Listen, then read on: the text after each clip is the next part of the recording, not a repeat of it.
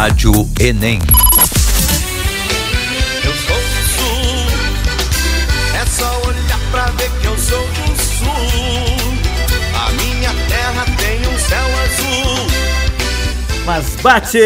Rádio Enem chegando pra você agora, do Rio Grande do Sul para o Brasil. Você que não conhece meu estado, está convidado a ser feliz. É isso aí, quem é de fora do Rio Grande do Sul, agora nas férias ou em algum momento, venha pra cá e me avisa, né, pra gente tomar um chimarrão junto. Pessoal, Rádio Enem sempre com o apoio da Uniriter, qualidade comprovada pelo MEC para você fazer acontecer. Aproveite e inscreva-se em uniriter.edu.br. Hoje vamos fazer uma revisão sobre efemérides de 2019. Nós vamos pegar cinco conteúdos de história que estão fazendo data cheia e vamos fazer uma boa revisão. Vamos nessa levada da revisão, porque o Enem até não costuma cobrar, ah, só porque é data cheia vai cair. Nenhum vestibular, na verdade. Mas é bom, por que não, estarmos preparados, né? Está conectado conosco o professor Fábio Catani. Boa noite, professor. Gustavo, alô amigos da Rádio Enem, boa noite. Vamos então, efemérides 2019. Por onde que a gente começa? Então, vamos, vamos falar sobre essas efemérides. Nós temos tantas esse ano e algumas das principais, só para a gente fazer a, a revisão final. Começamos já, já juntando duas em uma. Ó. As duas guerras mundiais, afinal de contas, são os 100 anos do final de uma delas e os 80 anos do início da outra. O final da Primeira Guerra Mundial ele foi marcado pelo sistema de Versalhes, os tratados de Versalhes, que tiveram como ah, ponto de orientação os 14 pontos do presidente norte-americano Woodrow Wilson, mas que não foram todos, evidentemente, levados em prática pelos europeus, até porque previam uma paz sem vencedores, como ah, ficaria melhor para as exigências e interesses da economia norte-americana, que estava bastante pujante naquele momento, se transformando na primeira potência mundial. Foi criada, por exemplo, a Liga das Nações, Liga Sociedade das Nações, que acabou sendo dirigida por França e Inglaterra e que se apropriou das colônias que até então a, a Alemanha tinha. A Alemanha foi considerada a grande culpada da Primeira Guerra Mundial, perdeu suas colônias, teve que entregar seu armamento pesado, reduziu seu exército a 100 mil homens, teve que desmilitarizar a fronteira com a França, devolver territórios como Alsácia-Lorena e o Sarre, e também se comprometer a indenizar os demais países envolvidos em bilhões de dólares. Também nós temos a, o fim do Império Austro-Húngaro, com a, o fim do, do domínio Habsburgo. Áustria e Hungria surgem como nações independentes uma da outra e com o seu território reduzido. O próprio Império Turco-Otomano também teve o seu território naquele momento fragmentado, com os acordos de Sykes-Picot sendo colocados de vez no Tratado de Sèvres que trazia uma influência dos europeus sobre a região do Oriente Médio, agora já independente do domínio turco. Também nós tivemos a formação de uma série de nações lá no leste: Polônia, Letônia, Lituânia, Estônia, estavam agora presentes naquele território, já não mais as três repúblicas bálticas pertencentes ao Império Russo, que havia se transformado em União Soviética. Foi criada a Tchecoslováquia, foi reunida a Iugoslávia, e assim se teria também uma espécie de cordão de isolamento, um cordão sanitário em relação ao que representava agora a novidade que era a União Soviética. Já o início da Segunda Guerra Mundial se estabelece após a ascensão do nazifascismo, fascismo italiano com Mussolini, depois nós tivemos o envolvimento tanto de Hitler quanto de Mussolini na Guerra Civil Espanhola, o regime fascista do Franco na Espanha após essa guerra civil, a ausência de uma intervenção por parte das potências da Liga das Nações, alegando que se tratava de um conflito interno, e a partir daquela Guerra Civil Espanhola, o próprio Hitler teve a certeza de que não iria sofrer as retaliações da Liga das Nações por sua ação de militarização, porque afinal de contas ele estava no combate ao comunismo lá na Espanha e o inimigo comunista era o discurso fundamental que Hitler usava para alcançar seus espaços territoriais, já que ele afirmava a busca do Lebensraum, no espaço vital para a raça superior ariana. Começaria logo a seguir em 1938, com o Anschluss, a anexação da Áustria e depois dos Sudetos tchecos. Vem a Conferência de Munique e a política de apaziguamento anglo-francesa corroborou os planos de Hitler. Só que Stalin havia já, evidentemente, se dado conta de todo o processo expansionista que estava por vir começava a militarizar de uma maneira mais sistemática a União Soviética e tratava de buscar um adiamento do confronto inevitável que teria com o nazismo. Afinal de contas, o nazismo ele era especialmente anticomunista e o anticomunismo levou, por exemplo, a Inglaterra e a França a serem coniventes àquele ponto de chamarem ninguém mais, ninguém menos do que Mussolini para a Conferência de Munique em 38. Temos nos bastidores um acordo, um pacto de não agressão, o pacto Ribbentrop-Molotov, o pacto germano-soviético, pacto de não agressão, que marcou a partilha da Polônia, a invasão primeiro da Alemanha na porção ocidental e depois a invasão soviética. E a não agressão entre as duas potências. Cuidem bem, não significava um acordo diplomático de envolvimento de ambos numa guerra com outras nações. Não é um pacto de aliança, é um pacto de não agressão.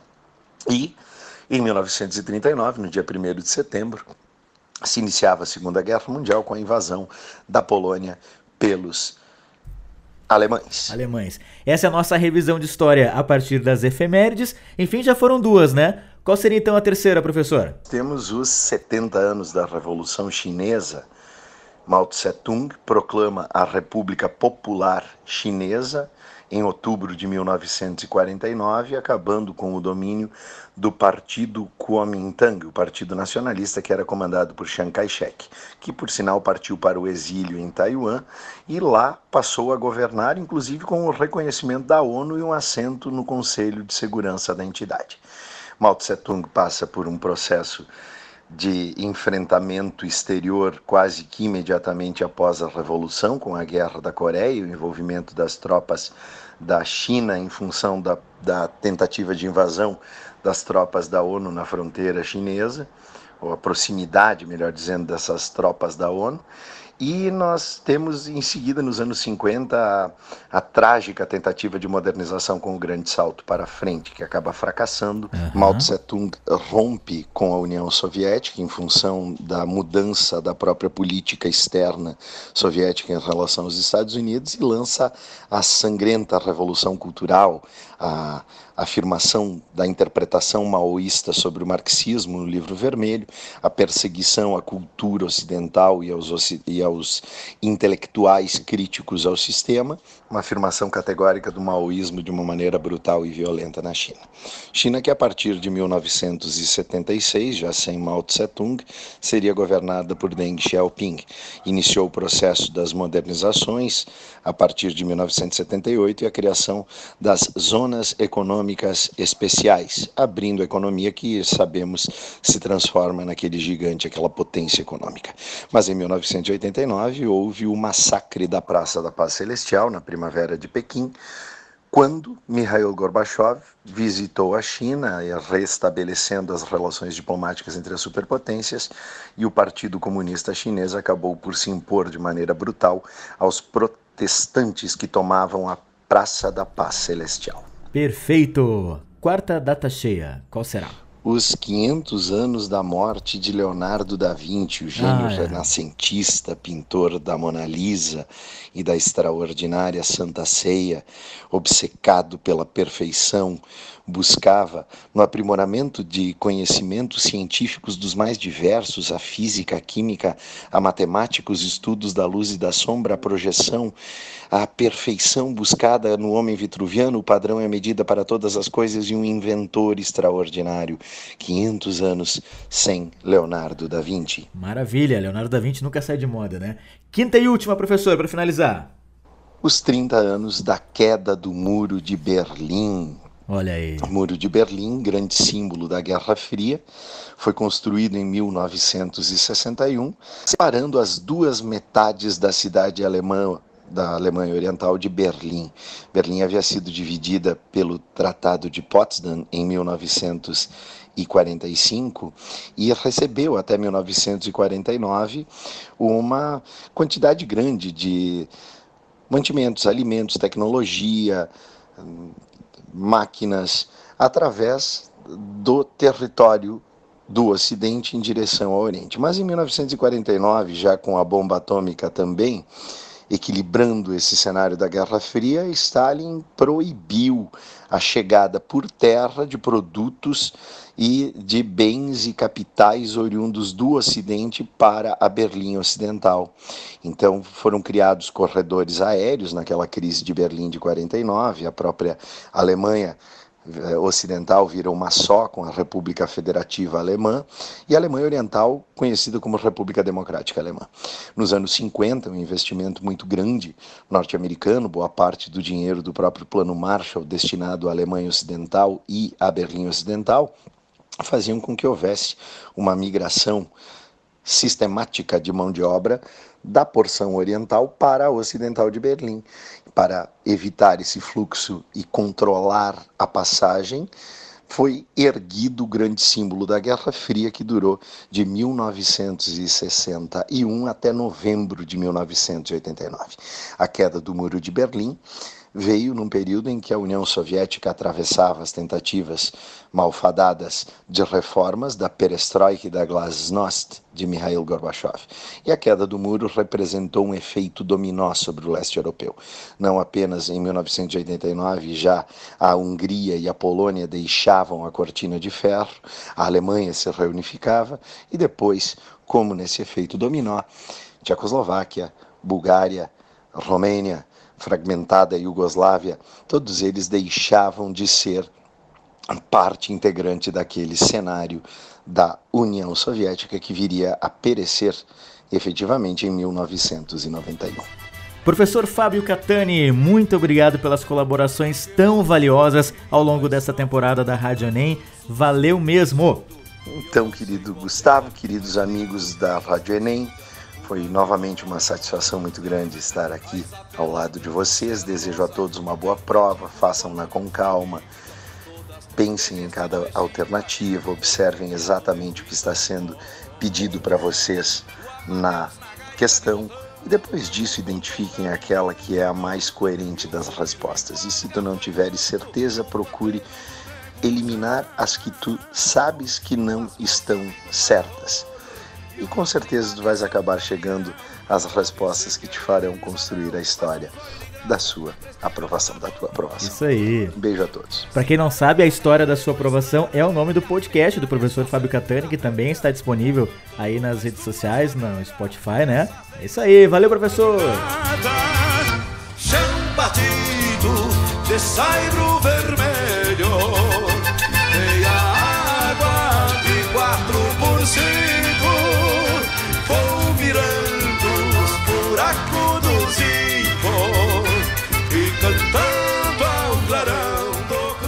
Você tá ouvindo aí Luiz Marenco, hoje só música gauchesca aqui na Rádio Enem, né?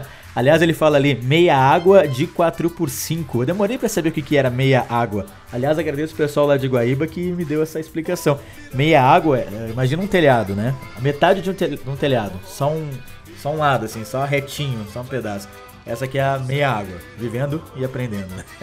Pessoal, muito obrigado pela audiência em mais um episódio da Rádio Enem. Curta lá no facebook.com.br e siga também no Instagram, arroba Rádio Enem. Até a próxima, valeu, beijo! Rádio Enem. Seu e eu não sei qual semblante mais lindo das três filhas da comadre A Isabela, a Canducha e a Rosa nem te digo qual a mais bonita. Todas três de vestido de chita, com fregueado de fita mimosa.